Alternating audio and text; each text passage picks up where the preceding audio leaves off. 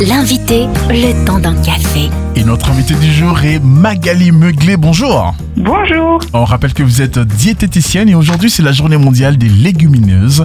Pouvez-vous nous rappeler quels sont les intérêts nutritionnels de ces aliments? Bien sûr. Alors les légumineuses, qui sont aussi appelées légumes secs, sont des plantes dont le fruit est une gousse. Elles appartiennent à la famille des fabacées, dans laquelle on retrouve les lentilles, les haricots secs, les pois, le soja, le lupin, un peu moins connu certes, et les cacahuètes. Les légumes secs donc sont riches en glucides, ce qui les distingue des légumes frais. Et pour rappel, les glucides, c'est quoi? C'est la source d'énergie principale pour notre cerveau et nos muscles. Les légumineuses sont également riches en protéines végétales, c'est d'ailleurs pour ça qu'ils sont très plébiscités par les végétariens et les véganes. Ils sont également riches en fibres qui participent à un bon transit et qui permettent aussi de limiter les pics de glycémie. Enfin, les légumineuses sont riches en minéraux comme le magnésium, le fer, le zinc, le phosphore et aussi en vitamine B. Alors dites-nous comment bien consommer ces légumes secs et à quelle fréquence alors, selon le PNNS, le Programme national nutrition santé, on devrait les consommer au moins deux fois par semaine. Alors, c'est vrai, euh, l'inconvénient, c'est que ça demande beaucoup de temps de préparation. Il faut les laisser tremper au moins 12 heures et puis après les faire cuire entre 45 minutes et une heure en ajoutant soit des algues ou du bicarbonate de soude dans l'eau de cuisson pour améliorer la digestibilité. On peut aussi les consommer mixés pour casser les fibres qui peuvent être justement irritantes pour le tube digestif. Pas de panique, il y a une autre version beaucoup plus simple pour les plus pressés, c'est de les acheter en conserve déjà cuits.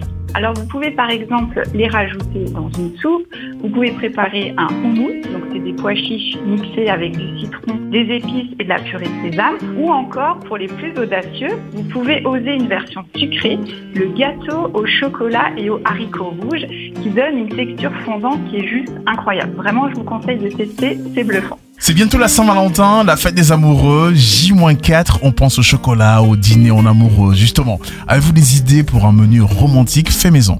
Ah bah bien sûr. Alors déjà la base, c'est d'utiliser des moules en forme de cœur pour une belle présentation et aussi de choisir des aliments qui sont naturellement rouges, la couleur de la passion pour faire justement des choses sympas. Alors pour le menu, j'avais pensé déjà pour l'apéritif une coupe de champagne avec une framboise surgelée en guise de glaçon.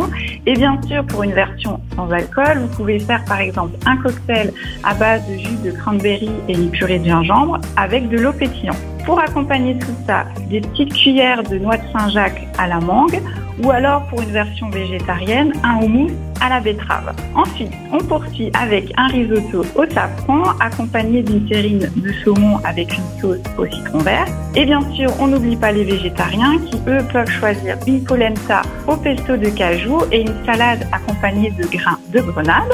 Et pour terminer, bien sûr, l'incontournable cœur coulant au chocolat. Voilà, donc je vous souhaite à tous une très belle fête de Saint-Valentin. N'hésitez pas à contacter Magali Meuglé pour réaliser un de ces menus en cours de cuisine en ligne. Ça se passe sur magali-meuglé.fr.